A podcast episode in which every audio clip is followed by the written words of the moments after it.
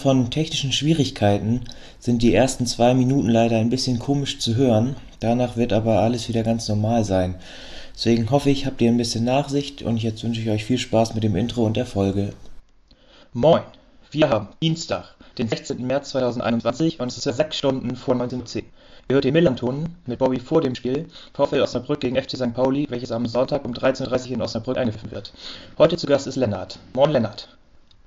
Moin, danke für die Einladung. Sehr gerne, ich auch sehr gefreut, dass du dich bei Twitter noch dazu bereit erklärt hast, mitzumachen. Ähm, bei uns ist es ein bisschen üblich, dass du dich am Anfang einmal selbst vorstellst, deswegen einmal die Fragen an dich. Wer bist du, was machst du und warum der VfL? Ja, ich bin Lennart Albers, 24 Jahre alt, ähm, gebürtiger Osnabrücker, daher äh, auf jeden Fall auch VfL. Hauptberuflich momentan noch ähm, Student für das Lehramt, schreibe gerade eine Masterarbeit und nebenberuflich für die neue Osnabrücker Zeitung in der Sportaktion als freier Mitarbeiter tätig und außerdem zuständig fürs Amateurfußballportal Hupa. Ja, warum VfL? Und äh, was prinzipiell bei mir eigentlich so relativ klassisch. Also mein Vater hat mich irgendwann mal mitgenommen, als ich fünf, sechs Jahre alt war. Und ähm, ja, dem gehört der VfL zum Leben dazu. Viel durchgemacht, viele Aufstiege, viele Abstiege, den einen oder Skandal, Relegationen. Ja, einige Tiefen, die letzten Jahre eher ein Hoch, jetzt letzten Wochen eher wieder ein Tief. Also langweilig wird einem nicht. Bist du denn Dauerkartenbesitzer? Bist du öfter mal im Stadion, öfter mal heim auswärts unterwegs? Wie sieht das bei dir aus?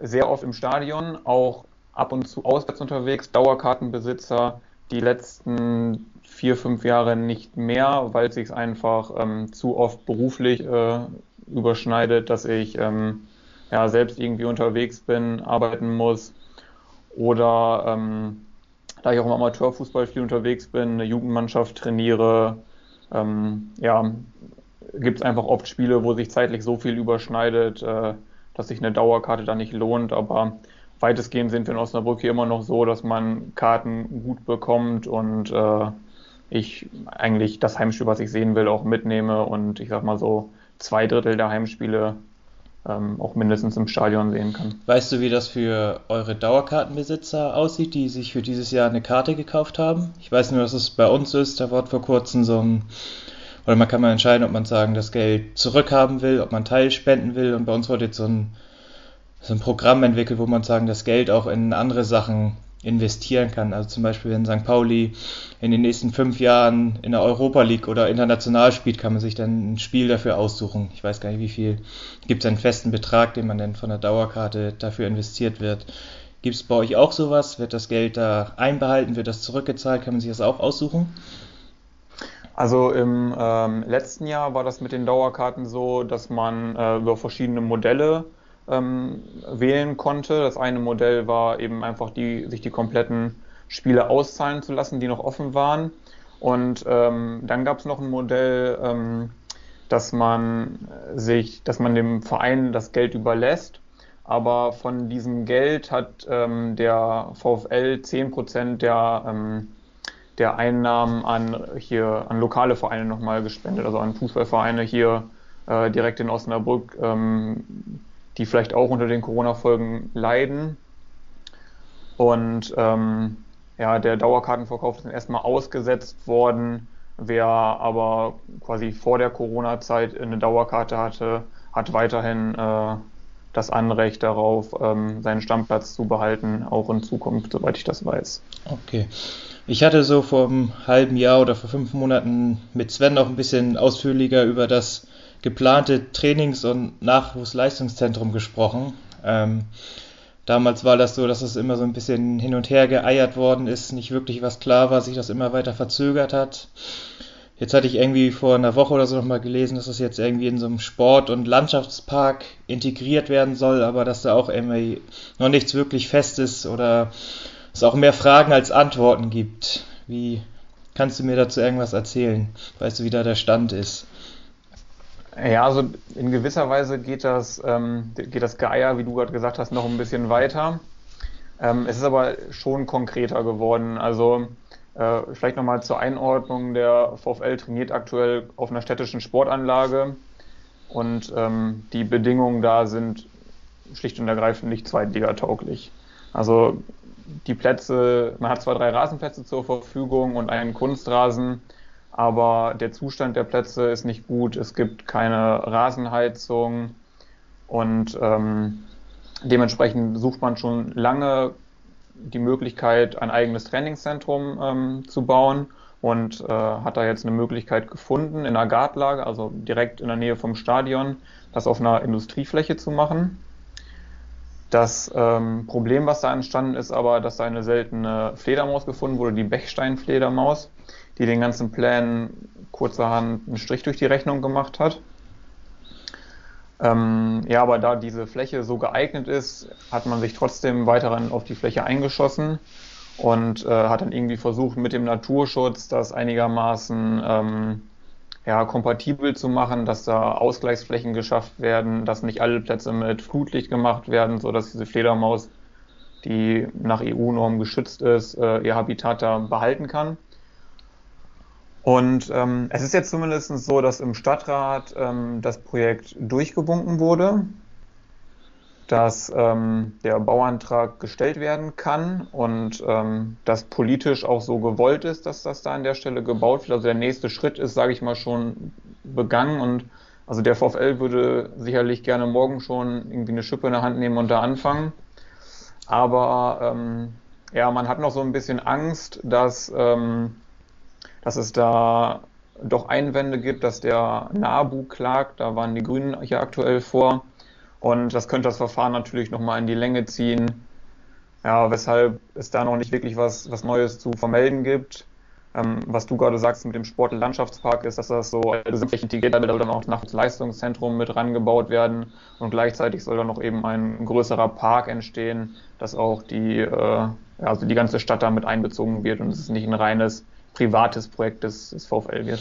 Was, was sagt denn dein Gefühl, dass falls wir uns nächste Saison nochmal sprechen würden, dass wir immer noch darüber reden, dass rumgeeiert wird? Oder glaubst du, dass da in nächster Zeit auch mal was Handfestes gemacht wird oder angefangen wird? Ja, ich bin da ehrlich gesagt noch ein bisschen skeptisch, wie schnell es geht. Also ursprünglich war der Plan, dass jetzt, ähm, also im Dezember hätte da schon trainiert werden sollen und es ist noch nicht ein Stein gelegt worden.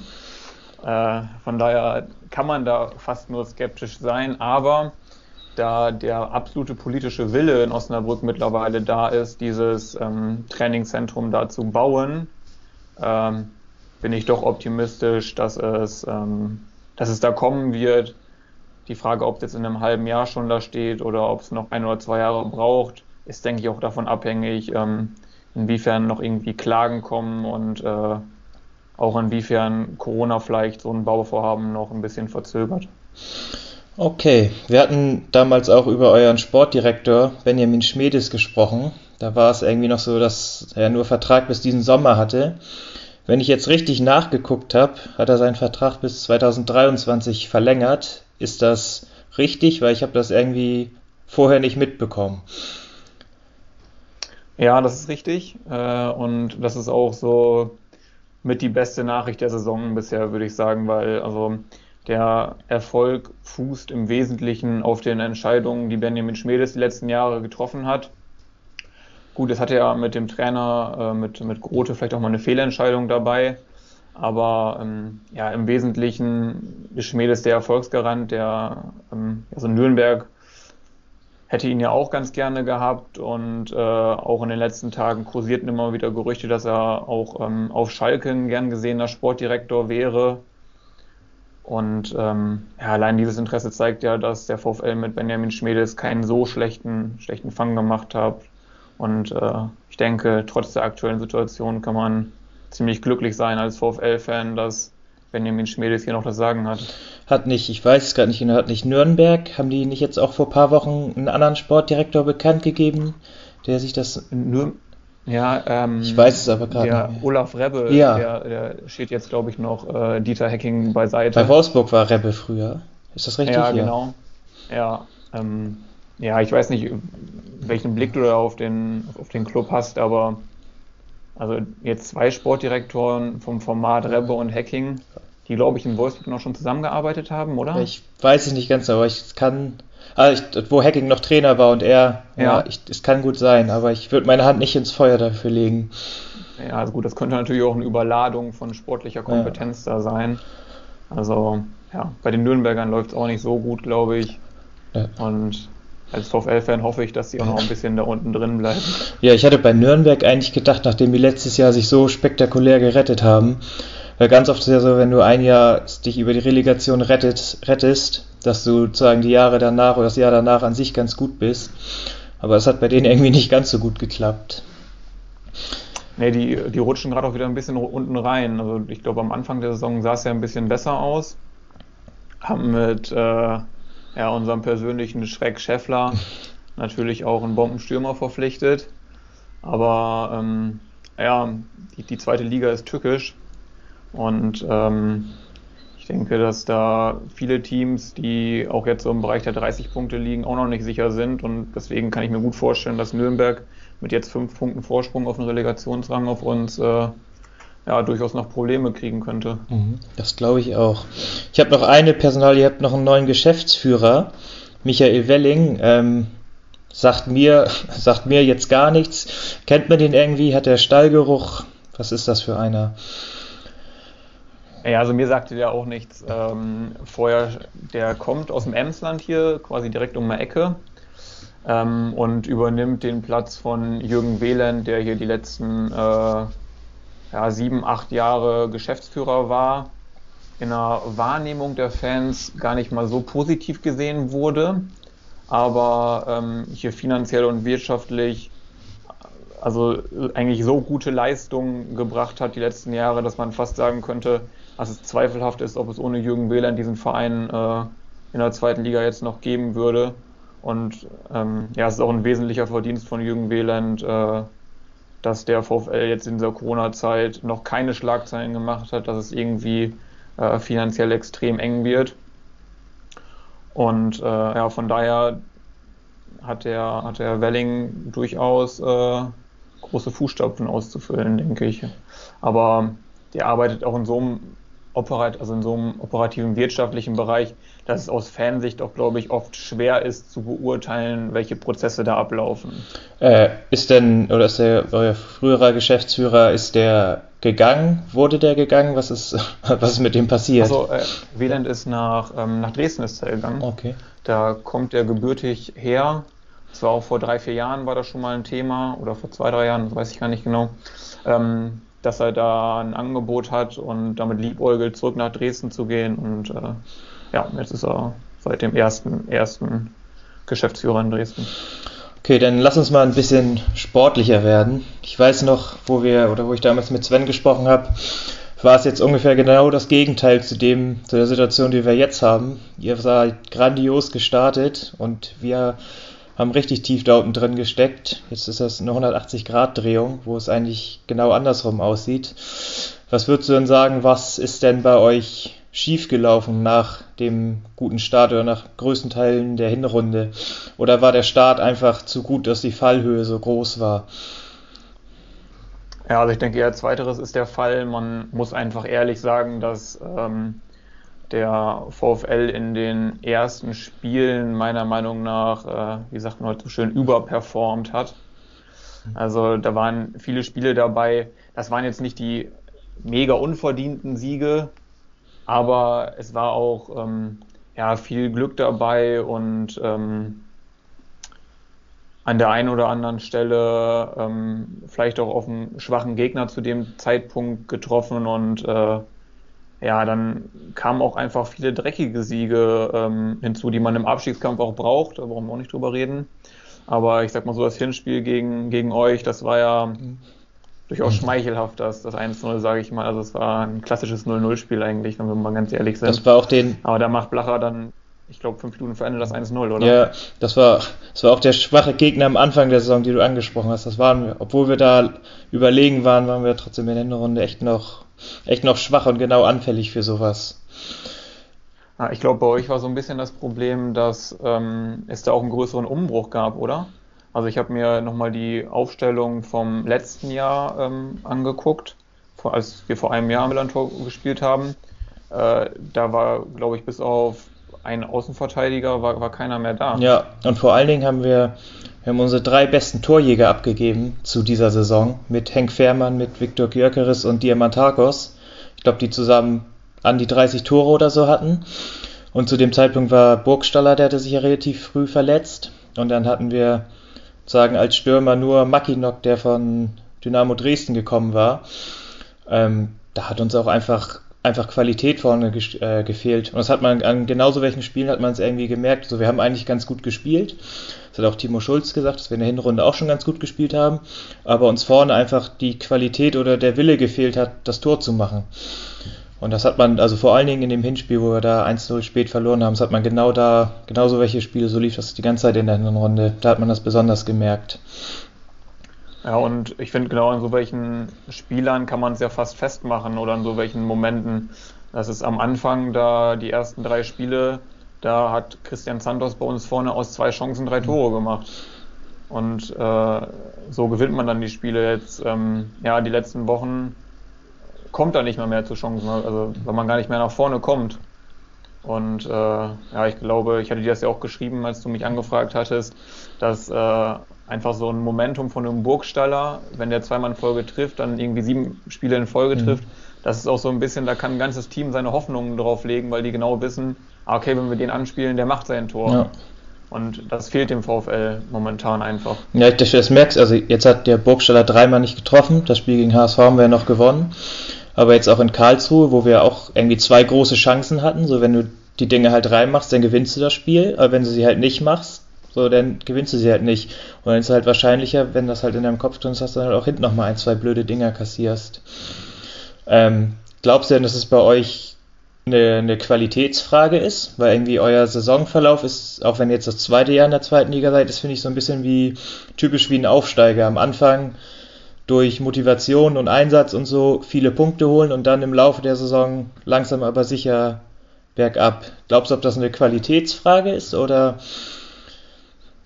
was glaubst du? Ja, also ich glaube schon, dass man die, die, die Qualitätsfrage nicht wirklich ähm, wegreden kann. Also im, äh, im Spiel gegen, gegen Nürnberg jetzt am, am Sonntag da ähm, gab es bei Sky immer mal wieder so ein paar ganz coole eingestreute Fakten äh, von Hansi Küpper, da muss man den mal loben, äh, der das, äh, der, der das eigentlich ganz gut untermauert hat. Also der hat zum Beispiel erzählt, dass der durchschnittliche Torabschluss des VfL in dieser Saison aus 21,9 Metern stattfindet. Mhm. Also das zeigt ja schon mal statistisch, dass man, dass einem die Qualität fehlt, überhaupt gefährlich in den Strafraum zu kommen, was auch am Sonntag wieder ein Problem war und das Tor, was, ähm, was Heider dann macht, das war das erste Tor aus dem Spiel heraus seit dem 9. Januar. Also mhm. das ist ähm, schon nach vorne hin äh, fehlt die Qualität. Das, ist, das muss man ganz klar so sagen. Und wenn man sich dann nochmal ein bisschen die, die Abhängigkeit von Kerk anguckt, der an 16 von 23 Toren direkt beteiligt war. Und ähm, ja, auch die Freischüsse von Kerk natürlich ähm, irgendwie Erfolgsgarant waren bisher, dann ist das einfach das eine Qualitätsmerkmal, was der VfL vielleicht hat mit, mit einem Kerk, der die Freischüsse schießen kann, aber der kann halt auch nicht fünf Freischusstore in der Saison aus 40 Metern machen. Das, das funktioniert leider auch nicht. Habt ihr irgendwelche Transfers im Winter gemacht, um da irgendwie gegenzuwirken, gegenzusteuern? Ja, es gab zwei Transfers im äh, Winter. Das war einmal Sebastian Müller, das ist ein relativ junger Außenstürmer, der aus Bielefeld kam. Der hat jetzt am Sonntag nicht gespielt, ist auch, glaube ich, nicht eingewechselt worden. Ähm, der hat in den, in den ersten ein, zwei Spielen hat er eigentlich ganz gute Ansätze gezeigt, also ein bisschen was Unbekümmertes nach vorne, ist relativ schnell und, ähm, und dribbelstark. Und das andere war J-Roy Groot oder ich glaube holländisch ausgesprochen Rott. Ja, da bin ich mir nicht genau sicher, da, da entschuldige ich mich bei ihm, wenn, wenn ich seinen Namen falsch ausspreche. Ähm, der kam aus, ähm, aus England, von Leeds, ist aber noch im Aufbautraining. Also ist ein relativ kantiger Stürmer, vielleicht sogar ein bisschen äh, vergleichbar mit Fährmann letztes Jahr bei euch. Aber ähm, ja, der ist im Aufbautraining und da ist auch noch so unsicher, wann er wirklich zum Einsatz kommen kann. Jetzt am Wochenende gegen Pauli auf gar keinen Fall. Vielleicht in den letzten vier, fünf Spielen, da muss man mal gucken, ob er noch eine große Hilfe wird. Ähm, Ihr habt ja Marco Grote entlassen vor ungefähr einem Monat, wo der Negativlauf schon so richtig anfangen oder richtig reingekickt hat. Ähm, würde sagen, war das eine richtige Entscheidung? Zu früh, vielleicht sogar zu spät, vielleicht hätte man es gar nicht machen sollen. Wie, wie siehst du das? Ja, es ist, war ja im Endeffekt eine unvermeidliche Entscheidung. Also wenn man ähm, acht, nee, sieben Spiele waren es, glaube ich, zu dem Zeitpunkt in Folge verliert und in dem ähm, Zeitraum auch nur zwei oder drei Tore schießt, dann, ähm, ja, dann ist der Trainer nur das schwächste Glied und dann, dann muss er gehen. Also der, der Turnaround hätte eher kommen müssen. Für Grote tut es mir ein bisschen leid, weil er eigentlich immer relativ ehrlich und gerade raus wirkte. Typisch norddeutsch. Ich finde es so ein bisschen vergleichbar mit äh, Thomas Schaaf früher bei Werder. Auch relativ trocken. Aber ähm, ja, das war einfach die einzige Möglichkeit, glaube ich, den, den neuen Impuls zu setzen und äh, ja, diesen Abwärtstrend zu stoppen. Ihr hattet jetzt ja noch für ein paar Spiele, glaube ich, irgendeinen Interimstrainer und hatte dann ja, was du schon angesprochen hattest, insgesamt neun Spiele am Stück verloren, bevor jetzt am Wochenende beim Spiel gegen Nürnberg euer neuer Trainer übernommen hat. Ähm, ich hatte nur irgendwann mal im Kicker geguckt, da habe ich nur gesehen, dass er, da war eigentlich, dass er vor zehn Jahren einmal zwei Spiele als Cheftrainer bei Cottbus gemacht hat oder gemacht hat. Ähm, kannst du mir ein bisschen mehr über den erzählen, was das für einer ist? Vielleicht auch sogar, wie er spielen will? Also Markus Feldhoff äh, war hier äh, schon Spieler und auch Kapitän. Ähm, der kam 2004 mit Pele Wollitz aus Uerdingen und ähm, hat dann drei Jahre hier gespielt und ich glaube auch hier seine Karriere beendet aufgrund von Verletzungen und äh, war dann eigentlich ziemlich viel als Co-Trainer unterwegs, also in, in Cottbus bei, bei Wollitz, beim SC Paderborn, und äh, war dann Co-Trainer von Alexander Nuri bei Werder und bei Ingolstadt und Hertha. Also mitgemacht hat er schon einiges. Äh, auch in Bremen war ja äh, Abstiegskampf angesagt. Von da einiges an Erfahrung hat er schon gemacht. Ähm, aus Fansicht muss man auch vielleicht sagen, dass äh, also die ganz große Euphorie kam im ersten Moment auch so bei meinen Kumpels im, im Umfeld nicht auf, als der Name Feldhoff immer fiel weil viele hatten sich einen erfahrenen Trainer wie äh, Uwe Koschinat oder ähm, Manuel Baum gewünscht. Aber ähm, ja, er hat jetzt eigentlich einen ganz guten Eindruck hinterlassen. Also er hat eine ziemliche Lockerheit ausgestrahlt wohl, das sagten auch die Spieler nach dem Spiel in Nürnberg. Und ähm, hat eigentlich das direkt aufgegriffen, was so ähm, ja, die hauptsächliche Fankritik auch war, nämlich dass ähm, es beim VfL ja, zu wenig Stammpersonal gab in der bisherigen Saison. Also gerade vor der Abwehr auf der 6 wurde wild durchgetauscht. Es gab überhaupt keine Achse, die, die so ein Spiel prägen kann. Und das war so seine erste Ansage, dass er mal, dass er sagte, ähm, ja, ich werde mir hier jetzt vier, fünf Leute ähm, suchen, die dann die Achse bilden sollen, die ähm, die Mannschaft als Führungsspieler zum Klassenerhalt führen sollen. Äh, Im Tor steht auch wieder ähm, Kühn im Tor. War das jetzt das erste Spiel in Nürnberg und ich glaube am Anfang der Saison stand er ja auch im Tor. Wurde das irgendwann mal gewechselt? Ja, also Kühn ist der Stammtorwart. Okay. Ähm, der ist nur vor dem Spiel oder beim Spiel in Sandhausen rausgenommen worden von, äh, vom, vom Interimstrainer Florian Fulland da, was ähm, ja, also ich würde es unter die, unter die Kategorie Aktionismus packen. Also ist ja, finde ich, so ein typisches äh, Modell, was Trainer im Abschießkampf mhm. gerne versuchen, den Torwart wechseln, ja, Kapitän wechseln, ist, denke ich, auch so eine, so eine Panikattacke dann manchmal. Ähm, aber ähm, der Moritz Nikolas als Ersatztorwart ist, ist auch, glaube ich, ein schlechter Torwart. Der hat auch keine Fehler gemacht in Sandhausen, also an dem lag es nicht. Aber ähm, ja, Philipp Kühn, der hat letztes Jahr so überragend gehalten. Der hat so viel Rückhalt in der Mannschaft äh, und ist auch mit Sicherheit der einzige, der ähm, also konstant eigentlich auf einem hohen Niveau gespielt hat. Ja. Von daher ohne Frage die Nummer 1 auch für die, für die weiteren Spiele. Trainingsgruppe 2 ist auch ganz oft noch Aktionismus ja, und Abstiegskampf. die Wortbe Ja, und den Bock umstoßen. Ja, den also ich sage immer, wenn, wenn jemand sagt, wir müssen den Bock umstoßen, dann ist man eigentlich schon abgestiegen. Ja, dann weiß man wirklich, dass es viel zu spät ist. Ja, äh, ja apropos Bock umstoßen. Ähm, das war jetzt das erste Spiel, wo ihr euren, zumindest den, den Lauf der, der Niederlagen gestoppt habt. Glaubst du denn, war das ein Bock-Umstoßen jetzt am letzten Spieltag oder wie würdest du das einstufen? Ja, also wie gesagt, Bock umstoßen möchte ich ja nicht so gerne sagen, weil dann würde ich den Abstieg ja schon fast, äh, fast festmachen. Aber ähm, ja, für die Moral war es, glaube ich, also mega wichtig, dass, dass die da noch gewinnen. Also zum Spiel vielleicht die erste Halbzeit oder die ersten 60 Minuten, da, da muss man einfach sagen, das war Fußball zum Abgewöhnen. Also ich glaube, kein nennenswerter Torschuss und ähm, zwischendurch tat mir die Person bei Skylight, die die Highlight-Zusammenfassung schneiden musste. Ähm, ja, dann trifft der Scheffler. Das äh, konnte man eigentlich schon vorher einplanen, dass er gegen uns trifft. Äh, nach einer Ecke, wo wir dieses Jahr leider auch ziemlich schwach sind.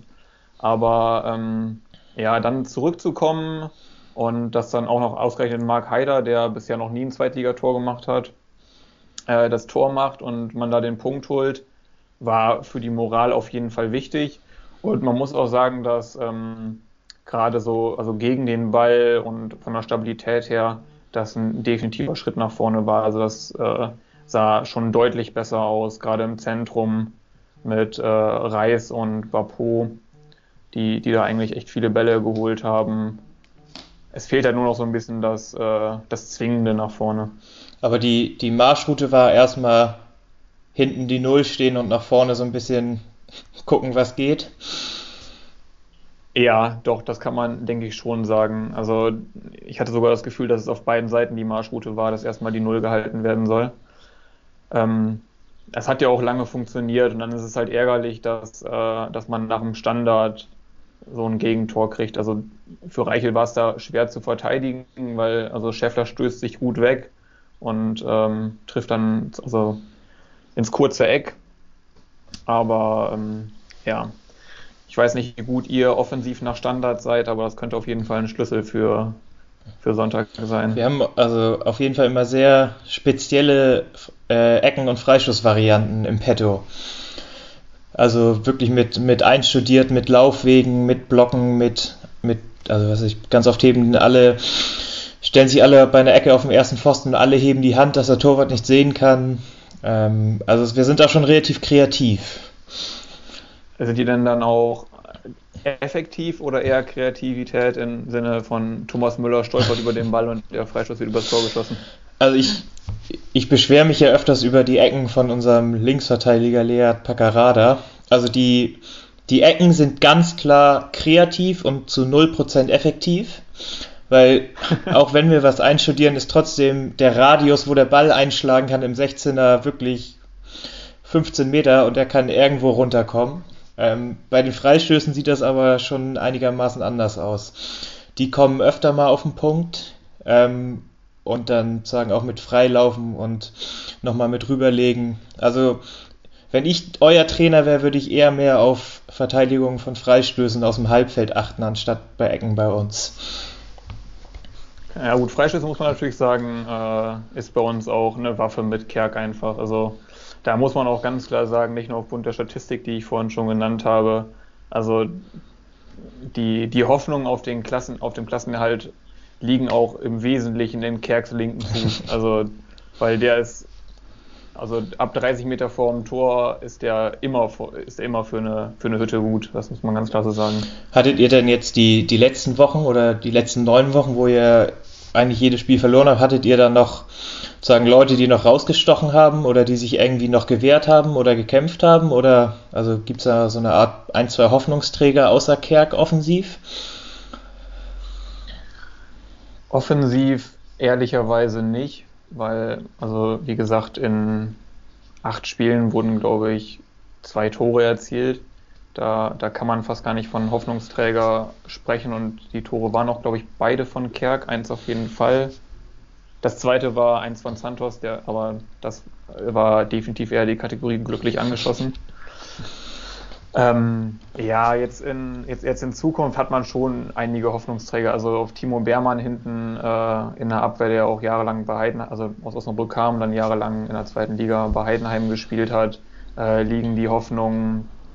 Tafazhofer ist äh, sicherlich ähm, mit seiner Körperlichkeit einer, den man im Abstiegskampf gebrauchen kann, wo diese Grundtugenden und nicht die Taktiken entscheidend sind. und äh, ja, Ludovic Reis als äh, der 100 Millionen Mann. Spielgestalter. Der 100 Millionen Mann, genau. Ist ein beliebtes Trinkspiel. Ähm, wie oft das erwähnt wird? Bei uns im Freundeskreis, wie oft das ja. erwähnt wird. Also, da Jörg Dahlmann ja jetzt bei Sky nicht mehr ist, mhm. wenn ich es mitbekommen ja. habe, könnte es ein bisschen weniger werden, aber ja, der wird schon sehr oft an, seinen, an seiner Ablösesumme äh, gemessen. Ich glaube auch nicht, dass der VfL ihn da fest, dass, dass der VfL die Ablösesumme ziehen wird. Zumindest unwahrscheinlich. Aber, ja, aber er hat, ähm, also Reis war jetzt auch am Sonntag der Hoffnungsträger, also hat viele Bälle erobert und ähm, dann teilweise auch ganz gut verteilt. Also ja, auf dem Jungen unsicherlich die Hoffnung. Wie wichtig glaubst du ist denn für, für euch das Spiel am Sonntag? Weil ich habe mir gerade nochmal die Tabelle angeguckt und ihr habt ja auch noch ein Nachholspiel. Ich habe jetzt aus meiner Sicht gesagt, lass uns bloß nicht am Sonntag da verlieren, weil dann wird das doch nochmal auch für uns ein bisschen enger. Wie sieht das da bei euch aus? Setzt ihr da viel rein wegen neuer Trainer? Serie beendet jetzt? Ja, auf jeden Fall. Also jetzt so die nächsten äh, drei, vier Wochen beginnen so, was man immer so Wochen der Wahrheit nennt, würde ich sagen für uns, weil also Jetzt erst das Spiel gegen St. Pauli, dann äh, kommen in den Wochen danach kommen Karlsruhe, Braunschweig und äh, Regensburg. Braunschweig ist sicherlich das herausragende Spiel, aber ja, es ist so ein, so, so ein Hauch von Euphorie ist jetzt vielleicht aufgekommen, auch wenn das äh, ohne Zuschauer natürlich auch ein bisschen schwer ist, da von Euphorie zu sprechen. Und ähm, also ein Sieg am, am Wochenende würde die Mannschaft schon ziemlich beflügeln, glaube ich. Und äh, ja, den Abstand auf Nürnberg verkürzen, äh, die anderen Mannschaft mal wieder ein bisschen unter Druck setzen und äh, ja, vielleicht zumindest auch so ein paar Mannschaften noch mit reinzuziehen unten. Was wird denn Worst Case Abstieg für euch bedeuten? Ist das grundsätzlich sowieso ein bisschen eingeplant gewesen, wo man vor ein paar Jahren aufgestiegen ist? Oder wäre das auch, was weiß ich, mit mit, weil man will ja noch dieses Nachwuchsleistungszentrum bauen, wäre das auch eher finanziell eine mittelschwere Katastrophe. Also ich glaube, für die großen Projekte wie so ein Nachwuchsleistungszentrum wäre es mittelschwer eine Katastrophe. Also das kann, ich mir ehrlich gesagt nicht vorstellen, dass sowas dann noch äh, alles im großen Stil umsetzbar ist. Allerdings, also muss man auch sagen, der VfL hat auch in der zweiten Liga, glaube ich, zusammen mit Würzburg den kleinsten Etat und ähm, ist zum Glück das war in den letzten zwei Jahrzehnten auch ganz oft anders. Nicht der Versuchung widerfallen, unendlich viel Geld in den Kader zu pumpen. So dass ich schon glaube, dass ähm, ein Abstieg nicht existenziell gefährdend wäre. Allerdings ähm, ja, wäre es für die Stimmung schon also grausam, weil man muss das so betrachten, bis die Corona-Pause kam, also war es anderthalb Jahre mal wieder richtig geil, VfL-Fan zu sein. Also man hatte Freude, man hatte den Aufstieg, man hatte hier wunderbare Spiele, ein 2 zu 1 abends gegen, gegen den HSV an einem Freitagabend unter Flutlicht. Und ähm, ja, wenn man dann das nächste Mal irgendwie wieder ins Stadion darf, in einem halben Jahr, in einem Jahr, und dann kommt äh, ja, Türgucci München mit 50 Auswärtsfans und ähm, ja, man spielt wieder dritte Liga, wäre das schon, schon ein harter Schlag. Also mit anderen Worten, du würdest dann auf jeden Fall keine Dauerkarte kaufen. Das, äh, das, das weiß ich nicht. Das äh, kommt auch wieder darauf an, in, inwiefern ich da zeitlich anders eingebunden wäre. Ich würde aber weiterhin hingehen. Also da kommt man leider nicht von weg. Ja. Das, das wirst du ja auch wissen. Also da, da, hängt man ja drin mit seinem Verein. Ja, wir haben ja auch lang genug Regionalliga gespielt. Ist das schon einen Tick länger her, aber da ist man ja trotzdem hingegangen. Wir sind jetzt in der, Weit äh, in der Zeit schon ein bisschen fortgeschritten. Ähm, was glaubst du denn oder wie das Spiel ablaufen wird? Ähm, also ich schätze mal so, wie es jetzt rausgehört habe, weil ich habe jetzt echt die letzten Spiele von euch geguckt, dass es eher so sein wird, dass ihr erstmal hinten ein bisschen defensiver stehen werdet und uns so ein bisschen das Spiel überlassen wird und dass das dann größtenteils auch so aussehen wird. Oder wie erwartest du das? Ja, da würde ich dir ziemlich zustimmen. Also ich glaube nicht, dass es jetzt wieder ein Spiel für Fußballästheten wird und äh, das wird auch höchstwahrscheinlich kein 4-3 mit äh, viel Hurra-Fußball und, und, tollen Kombinationen. Also, ja, ich glaube, es wird dieses klassische Ekelspiel und äh, dann muss man so ein bisschen schauen, inwiefern ihr euch damit reinziehen lasst, äh, inwiefern ihr da ähm, ja, mit dem Ball nach vorne kreativ seid, aber ich denke, dass äh, der VfL und genauso hat es Feldhoff auch eigentlich angekündigt, als er jetzt hier angefangen hat, äh, also absolut auf diese Grundtugenden kämpfen, beißen, kratzen setzen wird äh, und dann nicht darum bemüht ist, äh, ja, ein Beispiel an taktischer Ausprägung und fußballerischer Finesse für einen Fußballlehrerlehrgang ist. Ja, ich glaube, das hast du ganz gut formuliert. äh, willst du zum Ende noch irgendwas fragen, sagen, loswerden, bedauern, sonst irgendwas? Bedauern nicht, vielleicht die Frage an dich, habt ihr äh, jetzt nachdem die, die Serie gebrochen ist, äh, sage ich mal mit der, dieser positiven Aussistenz, herrscht bei euch seit gestern Abend wieder so ein bisschen Angst, doch nochmal unten reinzurutschen? Ich, ich kann jetzt mal, also ich, ich habe seit gestern nicht, nicht mit so vielen Leuten Kontakt gehabt. Ich kann es ja mal aus meiner Sicht sagen. Ich habe das Spiel gestern nicht geguckt, weil ich sagen nach dem Derby-Sieg und dem Punkt in Karlsruhe erstmal gedacht hatte, so jetzt sind wir aus dem Gröbsten raus. Und weil, also, da habe ich mir gedacht, so, ey, gucke ich mir mal ein Spiel nicht an, kann ich mal früh schlafen gehen, ist auch ganz entspannt. Äh, aber dadurch, dass wir jetzt wieder verloren haben und jetzt das Spiel gegen euch ansteht, ähm, ist auf jeden Fall jetzt wieder so ein bisschen das Gefühl da, wenn wir das jetzt auch verlieren würden, dann ist der Abstand, vor allem auch mit eurem Nachholspiel, nach dem, was die anderen noch machen, ist es zumindest jetzt wieder bei mir das Gefühl, dass wir schon noch was machen müssen, ähm, um wieder mal mit einem guten Gefühl das Spiel nicht gucken zu können. Also ist bei euch eher so die Stimmung, äh, ja, solange man nicht verliert, macht man nichts falsch am, am Wochenende. Ein Punkt hilft euch mehr als uns, glaube ich. Äh, also uns hilft ein Punkt mehr, aber wenn man sagen, Timo Schulz oder, oder die Mannschaft hört, was die eigentlich sagen, ist, die wollen an sich jedes Spiel gewinnen. Ähm, ist, glaube ich, aber auch schwer, wenn du irgendwie sechs oder sieben Spiele fast am Stück gewonnen hast. So, das hat Timo Schulz auch öfter gesagt, dann kannst du auch mal ein Spiel unentschieden spielen oder auch mal ein Spiel verlieren. Aber mein Gefühl ist, lass uns nicht verlieren, dann ist alles gut. Ich glaube, die Mannschaft wird aber auch so reingehen und Timo Schulz wird die auch so motivieren, dass sie da hoffentlich wieder ein Feuerwerk abbrennen werden und auf jeden Fall das Spiel gewinnen wollen. Ähm, ist auch eine, also eine gefährliche Redewendung, wo du es gerade sagst, dass Timo Schulz sagt, man kann auch mal wieder ein Spiel verlieren. Mhm. Ich kann mich noch daran erinnern, dass, äh, dass Marco Grotas in einem Podcast ähm, bei den Kollegen von der Notz vom Brückengeflüster auch mal gesagt hat, dass ähm, ja, also so nach dem Motto, es werden auch Spiele kommen oder Phasen kommen, wo wir mal wieder drei, vier Spiele in Folge verlieren. Und es sind halt dann sieben Spiele oh. geworden, am Ende neun.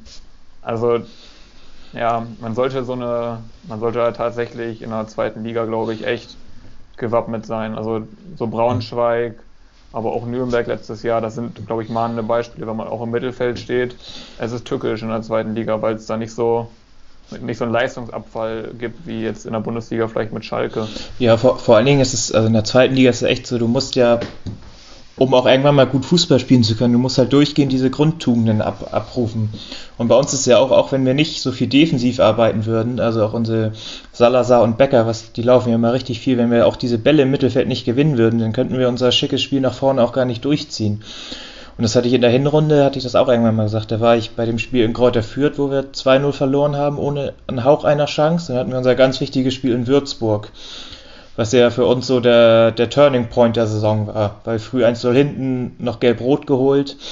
Aber da hat er irgendwie Timo Schulz nach dem Spiel in Kräuter Fürth gesagt, so wir fahren jetzt nach, ähm, nach Würzburg und wir wollen da ein gutes Spiel abliefern. Und da habe ich gedacht, oh nee, ihr, ihr müsst da nicht gut spielen, ihr könnt auch scheiße spielen, ihr könnt da machen, was ihr wollt, Hauptsache ihr holt irgendwie drei Punkte. Das sehe ich so ähnlich. So, es ist halt auch immer, oder könnte halt auch ein, irgendwann mal so ein kleines Alibi für die Spieler sein oder halt ein, zwei Mal ein, zwei Schritte weniger machen, so, weil so ich dürfte ja, wir dürfen ja mal ein, zwei Spiele nicht gewinnen.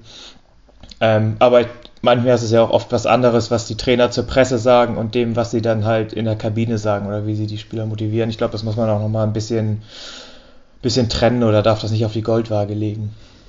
Ja, ja, ist aber cool, dass du gerade ansprichst. Damit schließt sich auch, glaube ich, hier ganz gut die Klammer, dass, äh, dass das Würzburg-Spiel für euch ein Turning Point war mit, äh, mit, mit Rückstand und ähm, so war es für uns ja auch. Also, also, Würzburg war der letzte Sieg und wir waren 2-0 vorne und hatten etliche Konterchancen aufs 3-0, die dann äh, leichtfertig verdelt wurden und dann verliert man gegen den letzten 3-2 mhm. und äh, ja, die Serie startet. Von daher, ja, passt ganz gut. Die, die Saisonverläufe sind, glaube ich, tatsächlich verblüffend ja. zwischen, zwischen uns beiden. Ja, du Lennart, dann sage ich mal tausend Dank. Wir hören uns nach dem Spiel auf jeden Fall nochmal. Und ja. dann würde ich auch allen Hörern und Zuhörerinnen danke für euer Interesse sagen und kommt gut durch die Woche. Tschüss. Ciao.